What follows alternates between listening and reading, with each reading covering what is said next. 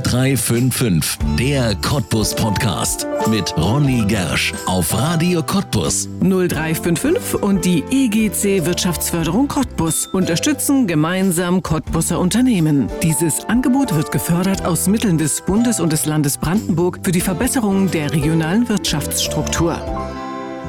Theater, Literatur und Musik. Matthias Heine lebt mit der Kunst, ohne selbst künstlich zu sein. Der Cottbusser ist stellvertretender Leiter des Piccolo-Theaters, liebt es mit Kindern und Jugendlichen Theater zu machen und ist dabei selbst auch ein begnadeter Autor. Für seine Texte hat er jetzt einen Literaturpreis bekommen und öffnet den Cottbussern gemeinsam mit Freunden einmal im Monat den Vorhang zur Lesebühne. Was Matthias Heine von all den vielen Dingen, die sein Leben füllen, am liebsten hat, warum er Bücher aus dem Feuer holt und viel zu selten als DJ an den Plattentellern steht, das verrät Matthias Heine jetzt in einer neuen Folge von 0355, der Cottbus Podcast hier bei uns auf Radio Cottbus und damit herzlich willkommen. Matthias Heine, herzlich willkommen in 0355, dem Cottbus Podcast. Schön, dass du da bist. Hallo, hallo, lieber Es Ronny. gibt so ein altes Wort, das wird heute kaum noch benutzt, das heißt Tausendsassa. Siehst du dich als solchen Tausendsasser bei den vielen Projekten, die du so hast? Naja, ich mich selbst, ähm, offensichtlich, wenn du es schon ansprichst, siehst du mich da irgendwie da. Äh, ich selber sehe mich jetzt nicht als Tausendsasser. Tausend ist eine große, große Zahl und so. Ich mache eigentlich nur eins. Ach so? Ja, also. Aber es sind doch ganz, ganz viele Projekte. Im Wesentlichen Kunst am Menschen oder ah, sowas ähnliches. Also eine ja. große Überschrift über allem, ja. aber drunter steckt dann doch eine ganze Menge. Wenn du sagst. Ja. Du bist stellvertretender Theaterleiter vom Piccolo Theater. Das ist in Cottbus eine Institution. Euren Chef hatten wir schon mal hier. Da haben wir schon ganz viel über das Piccolo gesprochen. Werden wir sicherlich auch heute. Was macht ihr gerade? Was ist so in der Vorweihnachtszeit euer Thema? Also wir machen gerade Weihnachts, wir spielen gerade unsere Weihnachtsstücke. Das ist also im Dezember äh, und November.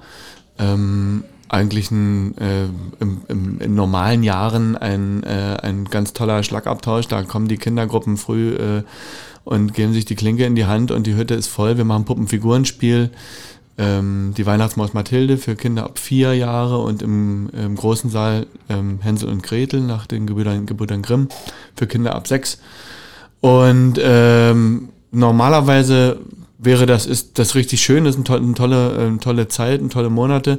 Aber äh, jetzt durch diese Corona-Situation ist es ja. als bisschen, ja, mal die Stimmung ein bisschen getrübt. Ne? Ja, mhm. alles ein bisschen gebremst, aber ihr spielt. Ja, ja, wir spielen. Es gibt die 2G-Regel. Äh, das bedeutet im Prinzip, wir können voll machen. Und ähm, ja, bei der hohen Inzidenz in Cottbus zurzeit äh, ist es aber schon so, dass da äh, dann Klassen auch anrufen und sagen, okay, wir kommen doch nicht, das ist uns irgendwie jetzt hier zu heiß. Mhm. Mhm. Stellvertretender Theaterleiter, was macht man da so Tag aus, Tag ein? Naja, also im Wesentlichen mache ich ja dort die Öffentlichkeitsarbeit mhm. und äh, ähm, Regie und Theaterpädagogik und der, die Stellvertretung der Theaterleitung, die findet ja nur statt, wenn der Meister äh, gerade außer Haus ist. Und dann stellvertrete ich den. Ja. Und beantworte Fragen, die er sonst beantwortet oder begrüße Leute oder ja, mach so äh, repräsentatives Zeug. Ja. Wie bist du zum Piccolo-Theater gekommen? Bist ja auch schon eine ganze Weile da. Ja, also zu Fuß und äh, das war 2002 mhm. im Rahmen meines Studiums. Ich habe soziale Arbeit studiert und hatte dann, da gab es so Praxissemester und äh, dadurch, dass ich schon auch Theater begeistert war oder dass ich eigentlich in diesen Theaterberuf wollte als Jugendlicher, äh, habe ich mir überlegt, wie kann ich in der sozialen Arbeit, wo ist die Nische, wo, wie kriege ich doch die Kurve zum Theater? Und das ging dann über Medienpädagogik, über Theaterpädagogik äh, und da habe ich dann das Kinder- und Jugendtheater Piccolo für mich entdeckt, was mir vorher jetzt nicht so bekannt war tatsächlich, obwohl ich hier aufgewachsen bin in der Stadt. Mhm. Und äh, habe dann ein halbes Halbjahrespraktikum gemacht und bin da ganz gut angekommen und konnte da auch gleich im Weihnachtsmärchen mitspielen und es erfüllten sich sozusagen alle meine Träume und alle meine Sehnsüchte und ich war ähm, gerettet. Ja, du konntest gleich mitspielen, das heißt, du hast du eine schauspielerische Ader schon immer gehabt? Ja, äh, würde ich schon sagen. Ähm, früher, damals in der DDR, gab es ja immer in den Zeugnissen diese komischen äh, Beschreibungen, wo die Lehrer sich gemüßigt fühlten, ah ja, dann immer diese Texte äh, zu mhm. entwerfen. Und äh, Matthias ist ein aufgeweckter Schüler und so weiter äh, und ver vergisst seine Arbeitsmaterialien und konzentriert sich nicht so richtig. Aber er hat irgendwie ein ausgeprägtes künstlerisches oder darstellerisches Talent, das stand da schon immer irgendwie drin. Und äh, ich habe schon auch im Kindergarten dann irgendwelche Sachen äh, gemacht und Rollen gespielt, wo meine Mutter gesagt hat, Mensch, dass du dir so viel Text behalten kannst und so weiter. ähm, ja, also das war offensichtlich ist das was, was ich da, was ich irgendwie konnte. Klassenclown kann man da, war ich dann später, also wenn man sowas, Ja, so, ja. so ein Begriff, das war, war schon auch so. Es ist, dient natürlich auch, äh, ist auch ein Handwerk, um zu gefallen. Äh, und das ist auch, glaube ich, ein Antrieb, äh, zu genügen, zu gefallen und ähm, irgendwie seine Position zu behaupten, dann über Humor und ähnliches und äh, auch ein bisschen die Sehnsucht nach dem Applaus und so, das ist alles schon auch wahr, das ist alles, ähm, also das hat auch äh, egozentrischen äh, Nährboden, sag Ja. ich jetzt mal, die ganze Sache. Aber überall, was in der darstellenden Kunst. Hier auch im Radio. Jetzt lebst du das aus im Kinder- und Jugendtheater. Ist das ein anderes Theater als für Erwachsene? Klar, logisch, das Publikum ist ein anderes wie für Jünger, aber grundsätzlich von den ja, Inszenierungen, äh, Richtlinien, von der Arbeit her. Also ich würde jetzt mal gerade sagen, im Rahmen der Inszenierung und im Rahmen des Mediums ist es jetzt keine andere Sache. Also wir nehmen auch wie das große Haus irgendwie, uns irgendwelche Stoffe, Themen oder äh, fertige Stücke oder produzieren welche selbst. Da sind wir schon wieder eher beim Unterschied oder sagen wir mal so, eher bei dem, was ähm, das heutige Stadttheater jetzt wieder zunehmend macht, nämlich Eigenproduktionen entwickeln, sich an Themen langhangeln Ja. äh, oder Auftragsarbeiten zu Themen in der Stadt machen und selber Recherchen und so weiter. Collagen, wie Jo Fabian das dann äh, viel gemacht hat. Das macht das Kinder- und Jugendtheater, würde ich jetzt sagen, schon länger. Also dadurch, dass wir, dass wir ein Theater nicht nur für Kinder und Jugendliche machen, sondern auch mit Kindern und Jugendlichen, äh, sind wir natürlich immer dicht an ihren Themen. Die sind innerhalb der Entwicklungsstufen von Kindern in gewisser Weise natürlich auch immer die gleichen. Aber das ist im sozusagen Erwachsenentheater auch nie anders. Ja. Da geht es auch am Ende um Geld, Liebe und Tod. Und, ähm, und im Kinder- und Jugendtheater gibt es ein paar andere Themen. Die sind immer same, aber die kommen immer in neuem, in neuem Gewand, ja, und in neuen, in neuen Kleidern. Und dann gilt es, die immer wieder neu zu erforschen. Es gibt auch immer wieder neue Erkenntnisgewinne. Und äh, wir arbeiten viel mit ihren Geschichten, mit, ihren- mit Schreib Schreibworkshops und ähm, arbeiten da viel ähm, äh, soziokultureller, vielleicht, würde ich sagen, als ein Stadttheater. Ja, Und das- es ist ein, und es ist, Entschuldigung, äh, dass ich äh, dich jetzt Ja. unterbreche. Äh, und es ist ein, äh, ein, ein größerer oder sagen wir mal ein sozialerer Begegnungsraum. Also halt, äh, rund um die Uhr, also bis abends, von früh bis abends geöffnet. Und man kann da immer reinrennen. Äh, Die Kinder bringen ihre Eltern zu den Kursen, holen die ab. Die Kinder kommen zu den Vorstellungen, Klassen kommen zu Workshops, wir gehen in Schulen. Da sitzen welche, machen Hausaufgaben. Äh, Dann gibt es bei uns vom Theater diese Halbkugel, da versuchen alle irgendwie raufzukriechen, die Jugendlichen, um cool irgendwie eine da zu rauchen oder was. Und äh, die Kinder, die kaum stehen können, auch. Alle wollen da hoch. Und ähm, es ist ein, großes, ein großer Begegnungsort auch. Ähm, deswegen heißt der Theater Jugendclub, den ich, den ich am liebsten mache, auch Jugendclub, weil es eine Art Jugendclub auch ist. Also Ja. auch ein Sozialraum. Und der wesentliche Unterschied ist vermutlich, ihr arbeitet nicht mit Profis. Also ihr seid darauf angewiesen, dass Kinder Spiellust entwickeln und sagen, ich will da mitmachen. Genau. Jetzt um mal gleich mal eine Lanze für die Kolleginnen zu brechen und Kollegen.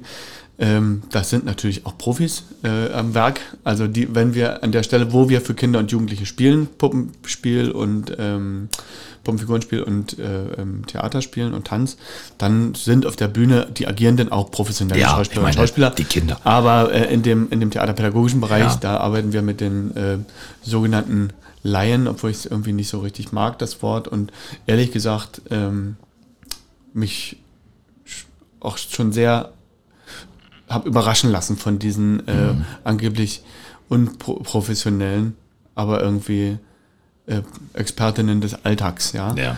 Und äh, da, die haben manchmal auch einen sehr direkten Zugriff, der einen irgendwie anders anpackt als äh, der Moment, wenn auf der, auf der großen Bühne ein Schauspieler so anfängt deutlich zu sprechen und man irgendwie so in den Sitz zurückdrückt sich und denkt, naja, ist klar, wie lange wird das jetzt gehen? Also, hm, ja, äh, man kann das nicht generalisieren, aber das, die, das zu unterscheiden zwischen Profis und Nicht-Profis ist, das löst sich im Kinder- und Jugendtheater, da hast du sicherlich recht, etwas auf. Ja. Und man muss ja auch dazu sagen, die sogenannten Laien sind so gut, dass ihr reihenweise Preise abgeräumt habt in den letzten Jahren. Kannst du sie noch zählen? Ja, ich kann sie schon noch zählen. ähm, aber es ist schon, es ist schon ein Erfolgsprojekt, das, das kann man jetzt nicht, gar nicht anders sagen und braucht man auch gar nicht verleugnen. Und da brauchen wir unser Licht auch gar nicht unter den Scheffel stellen. Und vor allen Dingen nicht die Jugendlichen, die das ja äh, im Wesentlichen auf der Bühne dann ähm, äh, durcharbeiten, die verschiedenen Themen, die verschiedenen Stücke, mit denen wir dann auf Festivals neben anderen Häusern, dann dem Hamburger Schauspielhaus oder dem Gorgi-Theater oder dem Deutschen Theater oder so, dann kommt dann mal das kleine Piccolo-Theater, was dann auch genannt wird. Das ist natürlich schön und schmeichelt uns. Wir freuen uns und äh, natürlich äh, macht dann der Austausch, den dieses Jungclub-Projekt ermöglicht, äh, ja, sichert auch Qualität, weil man dann in Austausch kommt mit anderen Theaterformen, die irgendwie auch in der, äh, auf dem Level stattfinden und das ist alles sehr spannend und macht viel Spaß und äh, bietet einem immer wieder neue Zugriffe. Ja. Das Haus in Cottbus in der Bahnhofstraße oder an der Bahnhofstraße ist nicht zu übersehen. Ist ein wunderschönes Haus nach außen, wunderschönes Theater. Ist auch nicht so selbstverständlich. Ich glaube, dass man Kinder- und Jugendtheater in einem solchen Haus spielen kann. Die Öffentlichkeitsarbeit ist offensichtlich auch gut, weil alle sprechen drüber. Gehen die Cottbuser denn auch hin? Genügend? Ja, ich würde sagen, wir haben äh, auslastungsmäßig kein Problem. Äh, ich würde aber auch sagen, dass jetzt im Rahmen dieser Corona-Pandemie da schon, das, da haben wir alle irgendwie einen Schlag weg. Ne? Mhm. Und das, das geht ja dann allen Theatern so. Und da, äh, ähm, also sind zwei Sachen. Äh, erstens ist es eine privilegierte Situation. Also allererstens ist das eine privilegierte, durchfinanzierte Situation. Und, und wir, äh, uns passiert jetzt erstmal nichts, äh, wenn der Weihnachtsmarkt abgebaut wird, wird der mhm. Weihnachtsmarkt abgebaut. Und dann bleibst du auf den Würstchen sitzen. Das ist der erstmal große Unterschied. Bei uns ist erstmal alles gut. Ja?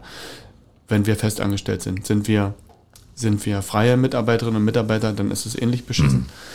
Ähm, aber wo wollte ich hin? Was war die Frage? Ob die Cottbuser genügend Ja, ob die Cottbuser genügend hingehen. Ja, also im, im Rahmen dieser Pandemie würde ich sagen, hat es also, ne, man produziert so für den Kühlschrank irgendwelche Stücke und dann macht man so interne Premieren. Das ist so ja. totales Oxymoron. Das gibt es eigentlich gar nicht. Interne Premiere, also interne Veröffentlichung. Äh, mhm. ähm, und äh, dann liegt das da, bis irgendwie wieder die Türen aufgehen und dann darf man nur so vorsichtig rein, irgendwie nur in Abständen mit Masken und äh, unter was weiß ich für Reglementierung. Äh, und man kann froh sein, dass man irgendwie nicht noch ein, weiß ich nicht, einen Esel mitbringen muss oder dass man, also es ist alles sehr kompliziert und die, äh, die Schwelle, Theater zu genießen und sich dem Theater hinzugehen, die ist ein bisschen jetzt höher und das macht sie auch bemerkbar. Und ähm, wie ich es vorhin auch erzählt habe mit dem, mit dem Weihnachtsmärchen, ist natürlich bei einer Inzidenz von über 1000 auch ganz logisch und auch sachlich richtig, dass dann Lehrerinnen und Lehrer sagen, also okay, wir haben zwar reserviert, aber das, das machen wir jetzt mal vorsichtigerweise ja. nicht. Das begreife ich. Es ist äh, aber trotzdem natürlich nicht schön. So, Klar. Das ist gerade ein bisschen. Und ähm, wir haben in der Pandemie gemerkt, na, diese ganzen Online-Formate ist alles schön und gut, um jetzt irgendwie mal Kontakt zu halten, aber wenn uns das was äh, erzählt hat, diese Pandemie, dann dass Theater ein analoger Vorgang ist äh, und es ein Live-Vorgang ist und dass der total schwer zu ersetzen ist und das vielleicht auch gut so. Ja. Ihr habt sogar so eine Art Corona-Stück gemacht, ne? Also über diese Zeit, ich meine, wir sind ja jetzt schon auch schon fast zwei Jahre da drin. Da ist ja auch genug Zeit, um mal ein Theaterstück zu machen. Wie ist das angekommen? Ach, ganz gut. Äh, wir hatten mit dem ersten Teil, also das Stück, von dem du sprichst, heißt Die Verdunklung 2. Ja. Corona-Leuchten. so für Netflix-Blockbuster. Ja. Äh, und das, das Stück hat einen Vorgänger, Die Verdunklung, das war also im Jahr 2020 auf die Bühne gekommen und hatte so im weitesten Sinne das, die Klimakrise äh, zum Thema. Und äh, im, äh, ein bisschen rangezoomt haben wir uns konzentriert auf äh, Fleischproduktion, Massentierhaltung, auf, diese, auf diesen CO2-Ausstoß und dass das eben ein ziemlich großer Hebel ist, den man, ne, also das, die Holzzahnbürste rettet uns jetzt nicht vielleicht, aber sowas, ja. Äh, so eine Zugriffe sind dann, glaube ich, die, eher die richtigen. Und dann, äh, dann war wieder die Hütte zu und äh, wir konnten nicht weitermachen. Wir wollten dann eigentlich an dem Thema Pandemie in der Literatur arbeiten. Das war so das große, äh, da gibt es von Albert Camus die Pest oder von Boccaccio das Decameron und es gibt, gibt ja Pandemien und Epidemien, solange es Menschen gibt und vor allen Dingen gibt es immer dieselben äh, Wirkmechanismen, auch in der Hysterie und der alles immer same, same, same. Und dann werden immer irgendwelche Leute verbrannt am Schluss äh, oder gejagt oder durch die Gassen gehetzt und am Schluss, ne? Und aber hat's, meistens hat es eine sachliche Ursache. Mhm. Und äh, da wollten wir uns so ein bisschen ranarbeiten und haben dann aber irgendwie in der Recherche festgestellt, warte mal, irgendwie sind wir immer noch in dem, eigentlich im, im weitesten Sinne immer noch im Klimathema. Es ist immer noch eine, äh, es ist ein, ist ein Rückkopplungseffekt der Klimakrise oder des, des invasiven Handels des Menschen äh, und Einwirkens auf die Natur Also im Falle des Coronavirus auf Regenwälder, mhm. äh, in die immer weiter vorgedrungen wird, wo dann irgendwelche Fledertiere und so aufgescheucht werden, die dann, die dann mit einem, über ein anderes Tier, über ein Schwein oder ein Gürteltier oder whatever, dann so einen zoonotischen Spillover und dann hat, hast du plötzlich diesen Virus in der ja. Welt, der dann über Schiffe und äh, Flugzeuge schön verteilt wird. Und, ähm, und es gibt halt so eine mathematische Gewissheit, dass so, wenn, wenn du damit nie aufhörst, dass es also noch, äh, noch bunter werden kann mhm. und dass es vielleicht ein weniger moderater Virus der nächste sein könnte. Ja. Und so, und dann haben wir gemerkt, okay, es ist irgendwie noch, es ist irgendwie noch das, das Klimathema und dann haben wir gesagt, machen wir mal einen zweiten Teil, weil wir haben gar keine, erstens haben wir gar keine Zeit uns, äh, so, also wir könnten nicht so viel proben, es war viel Lesearbeit und so, Recherche zu Hause und dann Videokack. Und wir wussten vom ersten Teil, wie ist die Bühne, wie sind die Kostüme, wie sind die Gesetze dieses, dieser Inszenierung. Und dann hatten wir das schon mal und dann sagen, okay, machen wir einen zweiten Teil und gehen da irgendwie, erzählen das einfach weiter. Und das ist ziemlich cool geworden. Ja. Und es hat äh, Laune gemacht und es war auch ein Treffer bei den Leuten. Es ist natürlich wie die Klimakrise oder wie das Geflüchtetenstück vorher äh, schon auch ein Thema, wo die Jugendlichen am Anfang gesagt haben oder wo Stimmen gab, so, ach, jetzt wirklich ernsthaft. Zu politisch, zu schwer. Nochmal, ja. jetzt, das ist doch schon sowieso alles so schwer. Nochmal die Klimakrise, nochmal äh, jetzt die Corona-Sache. Äh, und wo ich mir gesagt habe, naja, was denn sonst? Also wir sind doch jetzt, ihr seid doch jetzt hier die still lahmgelegte Generation. Wer, wer soll sonst was darüber erzählen? Also das, das ist unser, ja. unsere Expertise. Und das ist die Perspektive, die uns was angeht und die Kunst ist dafür da, also die, die, so wie wir sie verstehen, das ähm, anzufassen und daran was zu machen. Und dann hast du dann doch schnell, schnell gemerkt, dass man, dass es äh, äh, oberflächlich, äh, erstmal äh, oberflächlich denkt man, oh, kann's nie, kann das C-Wort nicht mehr hören. Äh, aber wenn du dann nicht reinarbeitest, denkst du, okay, ist doch schon irgendwie spannend, äh, wie das läuft. Und alles, was wir da sagen ähm, in dem Stück, und es kam im August zur Premiere, das stimmt heute, stimmte vorher, stimmt mhm. heute immer noch. Und äh, so, ne, so, ein, so, ein, so, ein, so ein Theaterabend entwickelt sich ja dann mitunter über die äh, Einwirkung der Zeit mhm. äh, und äh, wird dann nochmal überprüft durch die, durch, die, äh, durch die Wirklichkeit. Und das ist ähm, erstaunlicherweise bis jetzt alles äh, ganz stimmig, was wir da äh, gemacht haben. Und äh, ja, das war ein toller Abend. Äh, wir spielen den auch noch. Ähm, ja. Also wenn wir dürfen, spielen wir noch. Verdunklung 2 heißt das. Also wer jetzt Appetit bekommen hat, der ja. kann sich das hoffentlich bald im Piccolo wieder anschauen. Es klingt eigentlich danach, als wenn der Tag schon im Grunde gut ausgefüllt wäre mit dem Piccolo, aber das ist er dann am Ende doch nicht. Es gibt noch jede Menge andere Projekte, die zu Matthias Heine gehören. Eins davon ist jetzt gerade ausgezeichnet worden. Du hast einen Preis bekommen, einen Literaturpreis. Das heißt, du schreibst auch. Ja, ich habe in Literatur endlich mal einen Literaturpreis bekommen. Nein, äh, das war eine, das war ist natürlich eine total schöne Sache. Ähm, vom Hans-Otto-Theater ausgeschriebener Literaturpreis war das. Brandenburger Dialoge hieß das unter diesem ähm, Übertitel. Äh, äh, haben die diesen Literaturpreis ausgeschrieben. Und äh, der war relativ, also hat, war ein bisschen dotiert mit Geld. Und ähm, dann habe ich mich da beworben und äh, ein paar Texte eingeschickt und dann wurden die also anonymisiert, dann in der Jury vorgeführt mhm. und die haben meine dann mit ausgesucht und noch sieben andere Preisträgerinnen. Und die waren, also ich war dann bei der Preisverleihung in Potsdam im Theater und die anderen Texte waren auch richtig klasse, also richtig tolle, tolle Dinger äh, und hat Spaß gemacht. Und dann mussten die armen Schauspieler des Hans-Otto-Theaters dann meine, meinen Text auf der Bühne vortragen. Und ich, ich durfte dann mal im Zuschauerraum sitzen und mal das hören. Normalerweise lese ich das in der Lesebühne ja, ja selber. Ähm, und, ähm, aber es ist natürlich dann auch ein ganz schöner, man kreist dann auch wie, wie so ein eigener äh, Mond um sich selbst. Und deswegen ist das schön, wenn das mal jemand anders macht. Und ja. dann kann man auch, dann hat man eine andere Distanz dazu und merkt man vielleicht auch, was an dem Ding ganz gut ist oder eben vielleicht noch bearbeitet werden kann oder so. Was war das für ein Text? Ähm, es waren zwei Texte, mhm. ein Hauptpreis und ein Förderpreis. Der erste Text hieß, ach, wie hieß denn der?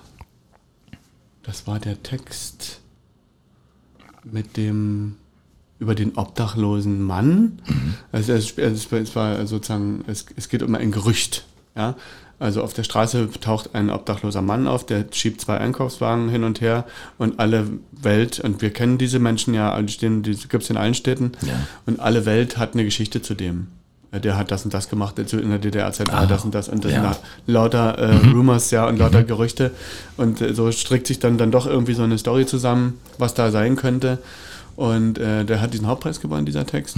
Ich habe den fliegen sehen, so hieß der. Aha. Und der zweite Text, äh, der Förderpreis, der heißt Inge und äh, ist im weitesten Sinne, ja, sage ich jetzt mal, so ein halbbiografischer Text, wie alles ja, was der Mensch schreibt oder Ja.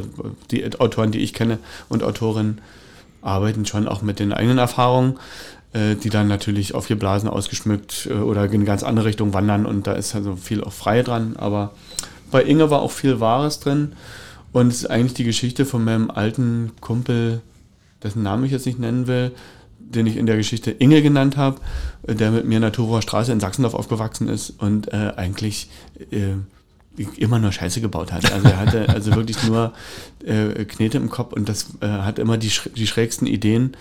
Hat mir aber dreimal das Leben gerettet äh, und ähm, also sagt, sagt dieser Autor, sagt diese Figur, äh, vielleicht auch vielleicht ein bisschen drüber, aber Inge war sozusagen mitunter Lebensretter, aber eben auch Verursacher von, von verschiedenen Situationen.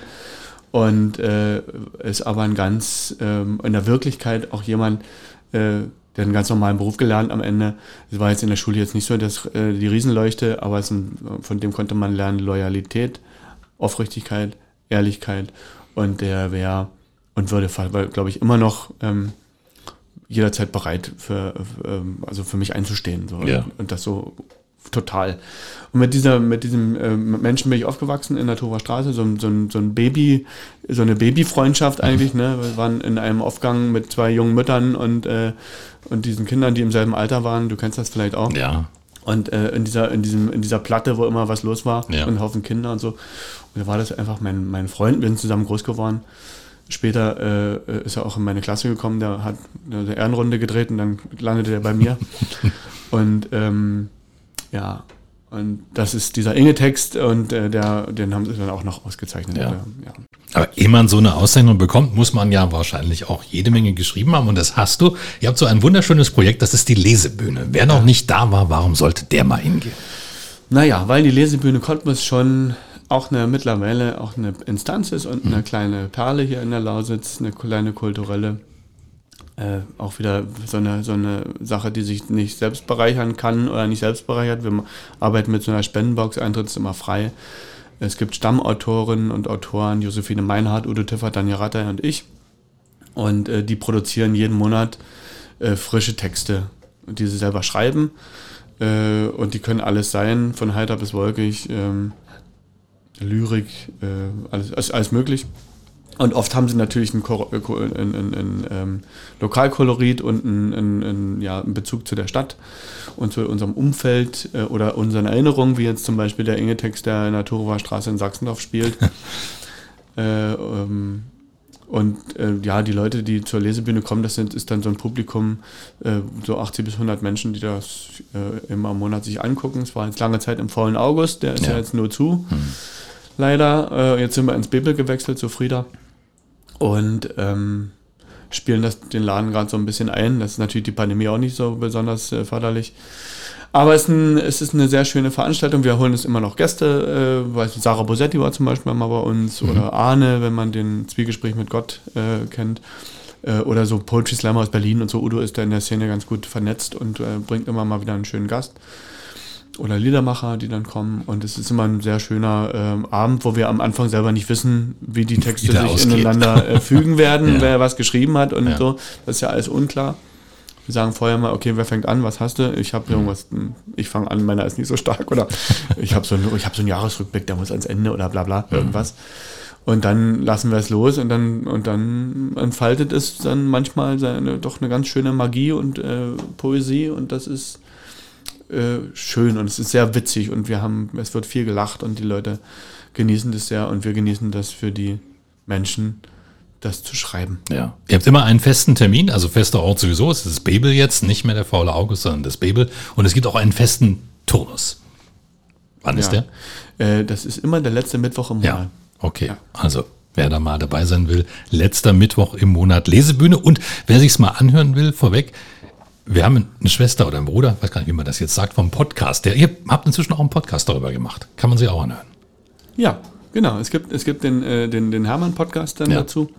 Und äh, Ähm, der nimmt jetzt wieder regelmäßiger auf. Das war eine Zeit lang eingeschlafen, weil es muss ja auch sowas muss ja bezahlt werden. Ja, Da ja. Muss, da kommt ja ein Mensch und der bringt ein Mikrofon mit und der muss nachher schneiden und äh, und diese ganze Arbeit machen und der am, am, am Ende des Tages muss er einen Kühlschrank aufmachen und irgendwo eine, eine, eine Käsestolle rausnehmen und das muss er, die muss er vorher kaufen. Ja. Also es muss bezahlt werden. Das wird jetzt gerade, wir haben so einen ähm, kleinen Aufruf gemacht und haben jetzt gerade aus der äh, zu, ähm, aus dem Publikum, aus der Zuhörerinschaft einen, äh, einen Sp- Spender Duo äh, gefunden, die dann das bezahlen. Und seitdem gibt es den Podcast wieder regelmäßig. Ah ja, okay. Also findet man auch, ich habe es gesehen, glaube ich, bei Spotify oder so. Ja, findet man bei Spotify. Heißt Oder Lesebühne oder, Hammer-Seite. heißt denn, hat er, Lesebühne Cottbus. Lesebühne Cottbus, Ja. also den findet man. Zumindest findet man ein paar Ja. ältere Folgen, vielleicht kommt ja bald was. Wir reden gerade über das Lesen und da will ich ein Thema ansprechen, das ist auch sehr beeindruckend.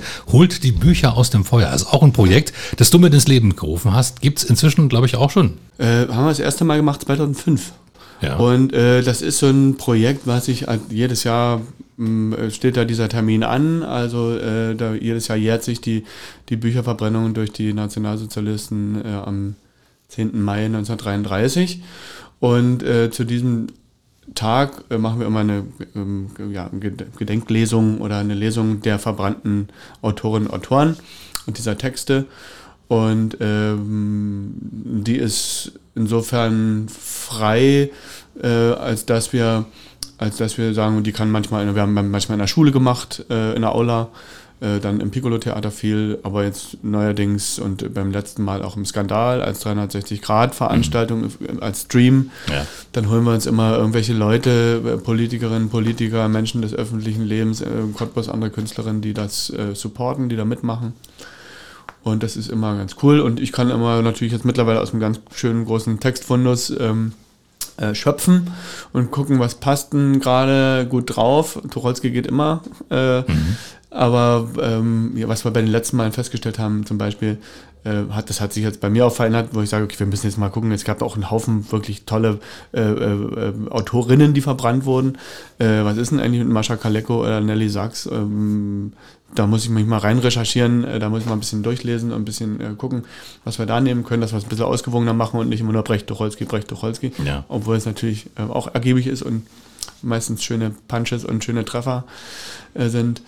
Ähm, ja, und das machen wir dann jedes Jahr und das erfreut sich zunehmender Begeisterung. Ja. Da bist du ja auch ein Ideengeber. Wie kommst du auf sowas? Ich meine, das ist ja auch keine Geschichte, die fällt einem mal einfach so ein oder bei Nee, dir das war doch? Jörg. Ach so, also, also Das hat Jörg mir, also Jörg Schmidt. Äh, er hat jetzt einen anderen Namen, er hat nämlich geheiratet. Äh, aber damals hieß er noch Jörg Schmidt und Jörg hat mir und arbeitet beim RBB Ja. und hat bei uns als, als im Weihnachtsstück als Schauspieler, und da haben wir uns kennengelernt und so. Und der hat mich darauf gebracht, dass es so eine Initiative gibt, die heißt Hol die Bücher aus dem Feuer.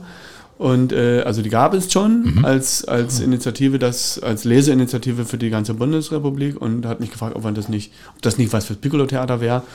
Und das fand ich total gut, die Idee. Und ähm, man muss sich ja nicht immer alles selber ausdenken. Es gibt einfach gute Ideen, die kann man aufgreifen. Und da haben wir, das haben wir so gemacht. Ja. Genau. Und das Und verfolgen wir seitdem. immerhin, also mit Erfolg. Also jetzt auch zuletzt gestreamt sogar. Also das Ja. habt ihr ja früher wahrscheinlich nicht gemacht. Das kam durch die Pandemiezeit, dass die Idee aufkam. Aber jetzt ist Ja. es ja auch ein Format, was man durchaus sich auch mal im Stream angucken kann. Genau, das war beim letzten Mal ganz cool. Also wir haben dann da, ähm, die Sando-Kolleginnen und Kollegen haben mitgemacht, Urs Rechen hat mitgemacht, das Randale-Orchester hat eigens äh, Gedichte vertont und Kompo also Kompositionen äh, geschaffen für verschiedene Gedichte. Das war toll. Also das hat Laune gemacht. Ja. Staatstheater hat mitgemacht. Also da verbindet uns auch viel in der Künstler, Künstlerinnen und Künstlerszene in Cottbus ähm, die, über die Institution hinweg. Ja. Ja. Theater haben wir schon angesprochen, dich als Autorin haben wir schon angesprochen, Preisträger, Ideengeber. Eine Sache fehlt noch, das ist die Musik. Heine Mietz Gärtner, das kennen in Cottbus auch viele. Und da steckst du auch mit dahinter. Ja, ja, zu einem, würde ich sagen, auch zum guten Teil war. Weil, wenn Herr Gartner ist ja meistens so gegen 2 Uhr ausgestiegen und dann musste ich die Mucke alleine machen. Nein, also das ist ein, wir waren ein DJ-Team Ja. äh, früher, als wir noch jung äh, und hübsch waren und äh, haben im Bebel äh, und im Glatthaus und weiß nicht, haben halt aufgelegt und ein bisschen Indie-Rock und äh, alles mit gut, ein bisschen äh, Good Taste-mäßig, bisschen Swing, bisschen Jazz, bisschen, äh, bisschen Rock'n'Roll. Und das habe ich mit dem Gärtner zusammen gemacht und das haben wir auch mal sehr gern gemacht. Der Gärtner selber ist ja auch ein, nicht nur Gärtner, sondern auch Bassist. und äh, ähm, also auch musisch äh, begabt und beschlagen. Und, äh, und ich bin ja immer so ein Schlagertyp, ne? Äh, also, und da haben wir uns gut ergänzt. Er so ein Anarcho-Rock'n'Roller, Linksradikaler und ich äh, Schlagerheine aus Sachsendorf. Nein, nicht ganz, aber so, aber so ähnlich, ja, so ähnlich äh, haben wir uns dann schon ergänzt und haben wir irgendwie ein ganz gutes Set miteinander ähm, äh, gemacht, einmal im Monat auch. Und das war eine schöne Zeit, die mir mein Studium gut mitfinanziert hat. Ähm, äh, und das, auf dem Papier gibt es das schon noch, ja. Ich wollte gerade sagen, manchmal wird es noch angekündigt. manchmal wird es noch angekündigt. Ob es dann wirklich stattfindet, ist eine Frage. Wir haben letztens haben wir ähm, diesen Love-Stream auch ja, in der Pandemie, ja. haben wir eine Stunde, haben wir es miteinander ausgehalten. ähm, ja, das ist auch nicht ausgeschlossen, dass wir irgendwann mal wieder, aber nicht mehr, aber nicht mehr von 20, äh, von 22 Uhr bis früh um 7. Also das ist, die Zeiten sind zum Glück, zum Glück vorbei. Ja, aber Philipp Gärtner und den Skandalemacher und dich verbindet doch eine Freundschaft. Das kann man durchaus ja. so sagen, ja, wir sind Freunde. Ja. Ja, es ist ein ganz schön schräger Vogel, der kann auch ganz schön anstrengend sein, äh, aber sagen wir mal, er ist ja ein äh, unerschöpflicher Quell von Ideen, ein Ideenquell. Und da ist viel Bullshit dabei, aber äh, das ist eben auch viel richtig potenzielles, potenziell richtig gute Ideen, haut er ja. so mal einfach raus. Und da muss man immer ein bisschen aufpassen, äh, wann die gute Idee kommt. Und da muss man die so ein bisschen einfangen, weil die gleich, der schießt gleich die nächste. Und ähm, äh, das macht mit ihm Spaß, äh, und ich habe den sehr lieb. Ja, ja. naja, so man sagen. muss ja auch dazu sagen, also das Skandale, eine Institution in Cottbus, der Club, jetzt kommt er hoffentlich nach der Pandemie so richtig wieder ins Laufen, hat der neuen Ort. Und da habt ihr ja, ja. auch schon einiges gemacht, jetzt letztes Jahr. Eine Ikone sozusagen, eine Ikone der, des Cottbuser Nachtlebens, ja. der Cottbuser Kulturszene habt ihr dort ausgezeichnet für sein Lebenswerk. Das fand ich sehr charmant. Ja, äh, Günter Friedersdorf, äh, äh, toller Typ. Äh, als wir alle noch ganz klein waren, da hat Günter Friedersdorf hier in der Stadt schon rumgewuselt und gemacht und in etlichen Projekten sich äh, verdingt und den Bebelkeller da unten, äh, jetzt wo die in der ehemaligen Arbeitsagentur, ich erinnere das noch, als, als Jugendlicher bin ich da einfach mal rein, aber das war so kurz bevor das Ding zugemacht hat, da hatte der Frieder aber schon eine lange äh, äh, Kulturgeschichte in dieser Stadt ja. ähm, geschrieben und das ging so weiter. Und äh, wir sind dem ja ein bisschen näher gekommen dann im Bebel, als wir mit Gärtner da aufgelegt haben und äh, der hat weiterhin gute Ideen und, äh, und haut sich rein und äh, hat, es wird nicht gefördert. Das macht er alles sozusagen auf, auf eigenes Risiko. Und, äh, und dann dachte er, das muss jetzt mal irgendwie äh, wird er eigentlich, wurde der eigentlich schon 80 oder 100? Äh, ist egal, wir müssen jedenfalls müssen wir ihn mal würdigen. Ja. Und äh, dann haben wir, haben wir uns diesen, diesen Preis ausgedacht für ihn und ihm ein schönes Ständchen gesungen. Und ich glaube, er hat natürlich keine Gefühle, der Frieda, aber ein bisschen, ein bisschen feuchtes Auge, meine ich gesehen zu haben. Könnte ja. aber auch der Zigarettenqualm gewesen sein, kann ich, weiß ich nicht. Aber habt ihr schön gemacht, auch wieder als Livestream. Ich glaube, das ist sogar noch im, im Internet, kann man ja, bei YouTube, wer es ja, noch nicht gesehen hat, einfach mal reinklicken. War eine sehr schöne, charmante und ähm, ja auch angemessene Veranstaltung für jemanden, der ja in dieser Stadt auch Spuren hinterlassen hat. Ja, es ist ein toller Typ. Ja. Apropos Spuren, Kulturelles Leben in Cottbus. Du bist Cottbusser, du bist hier zu Hause, du bist ähm, jemand, der natürlich auch ein bisschen was anderes sieht in der Welt, klar, über die Theaterszene. Wie gut sind wir denn bestückt hier?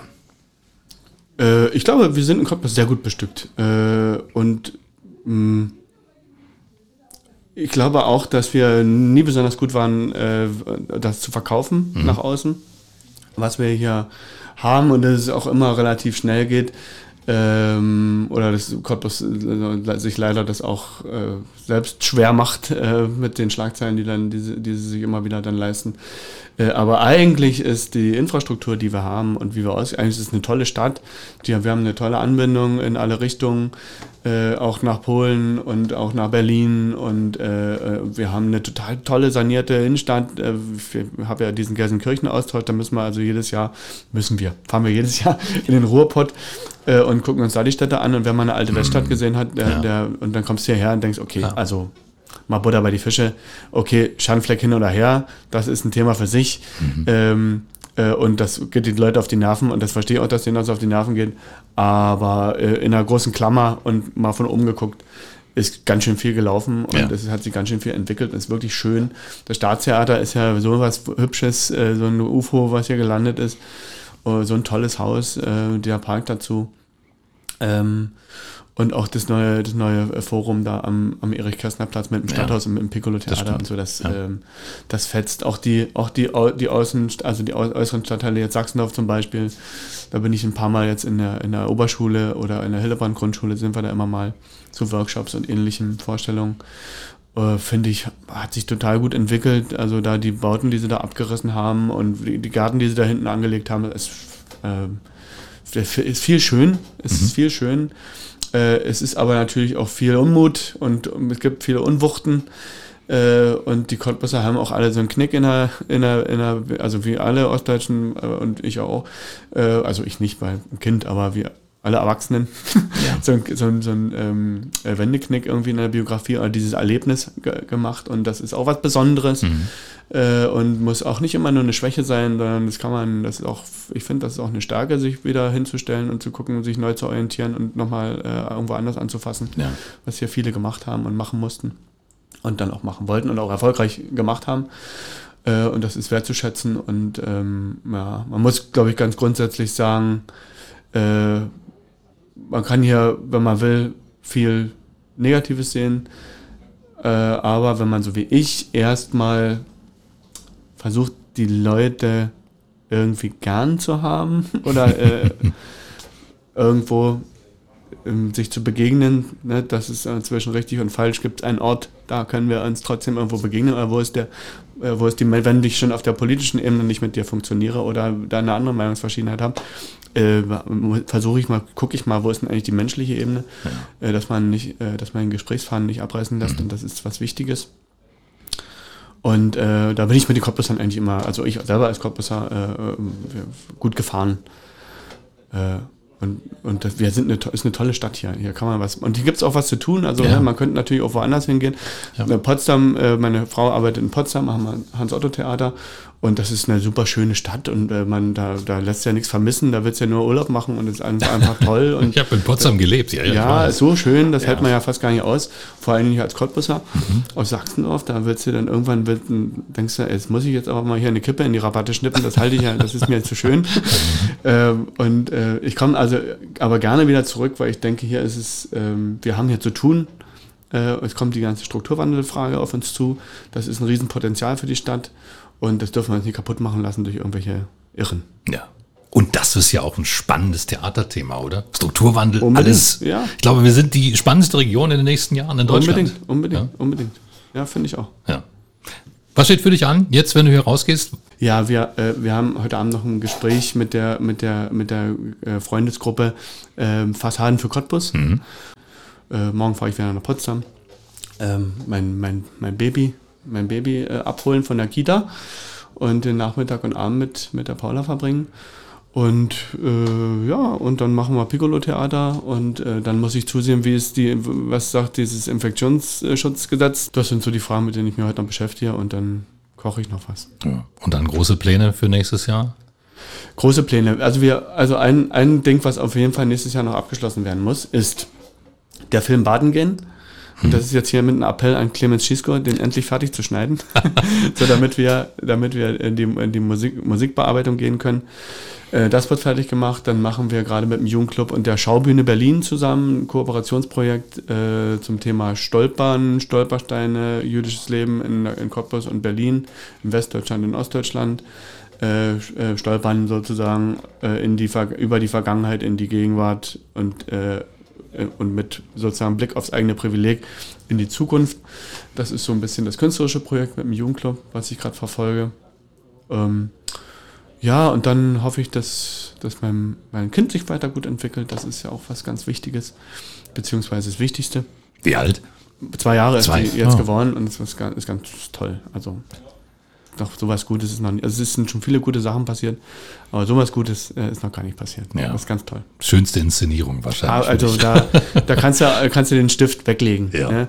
Äh, weil das ist so groß, ähm, dafür gibt's, da ist es, Worte sind unangemessen für Ja. das, was passiert. Dann wünschen wir für all das dir ganz viel Spaß und Erfolg und vielen Dank, dass du da warst. Ich da- bedanke mich auch bei dir. Dankeschön. Das war 0355, der Cottbus Podcast und du kannst diesen Podcast abonnieren, um keine Folge zu verpassen. Auf 0355.de findest du alle Links zu iTunes, sämtlichen Android-Apps, zu Spotify und auch zu Soundcloud oder du hörst uns als Radioshow hier auf Radio Cottbus jeden Sonntag von 10 bis 12 und immer montags ab 20 Uhr in der Wiederholung. Mein Name ist Ronne Gersch. Ich bedanke mich auch diesmal fürs Zuhören. Bis zum nächsten Mal. 0355, der Cottbus Podcast mit Ronny Gersch auf Radio Cottbus. 0355 und die EGC Wirtschaftsförderung Cottbus unterstützen gemeinsam Cottbuser Unternehmen. Dieses Angebot wird gefördert aus Mitteln des Bundes und des Landes Brandenburg für die Verbesserung der regionalen Wirtschaftsstruktur.